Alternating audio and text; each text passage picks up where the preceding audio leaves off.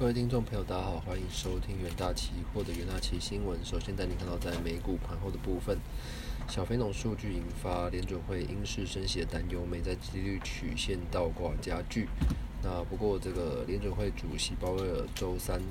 啊表示，央行尚未就三月的会议做出任何的决定，鹰派语呃语气明显的软化。那美股主要指数是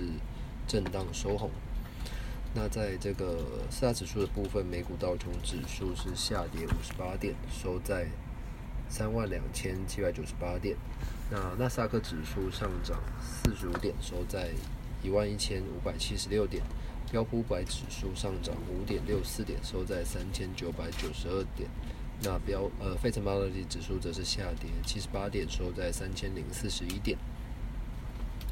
在数据方面，有小非农之称的美国二月 ADP 就业人数增加二十四点二万人，是远超过市场所预期的二十万人，与修正前值。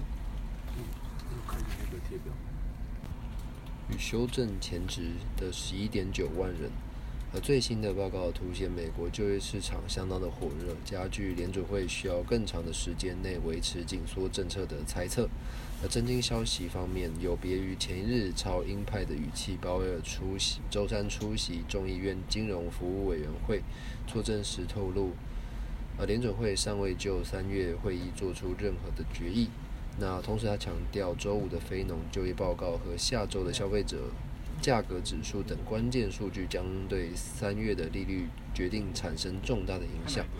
而鲍威尔周二则表示，哦，联准会升息的幅度可能会超过先前的预期，并警告让通膨利率呃通膨率回到百分之二的目标还有很长的一段路要走。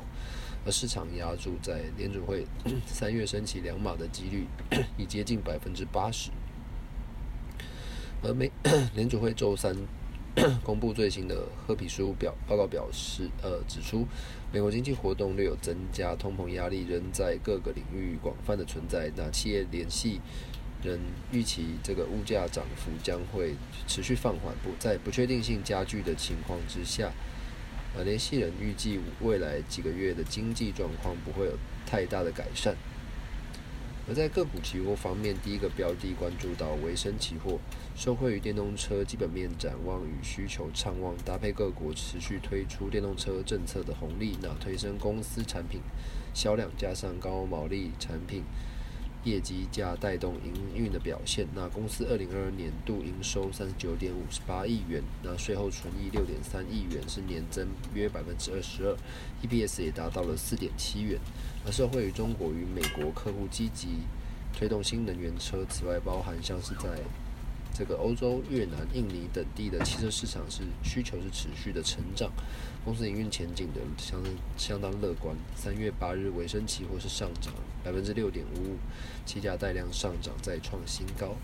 那第二个标的关注到稳贸期货，那手机市场在经过近一年的库存调整后，加上全球经济逐渐摆脱疫情的干扰，市场预期手机各项零组件有机会在第二季重启拉货，其中。P.A. 族群除手机产业复苏之外，网通需求持续成长，使供应链相关的股息表现更加的突出。目前 WiFi 及这个基础建设方面，有部分的客户库存已经见底，贸呃文贸集单量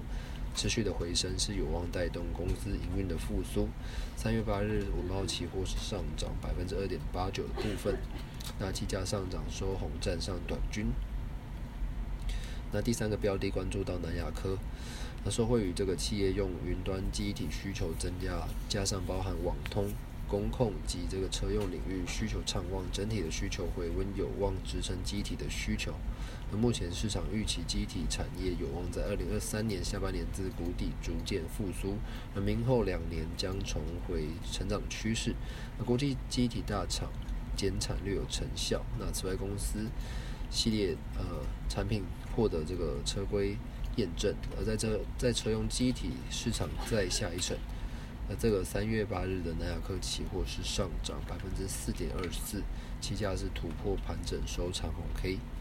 那以上呢就是今天的重点新闻整理，那我们明天元大期新闻再见。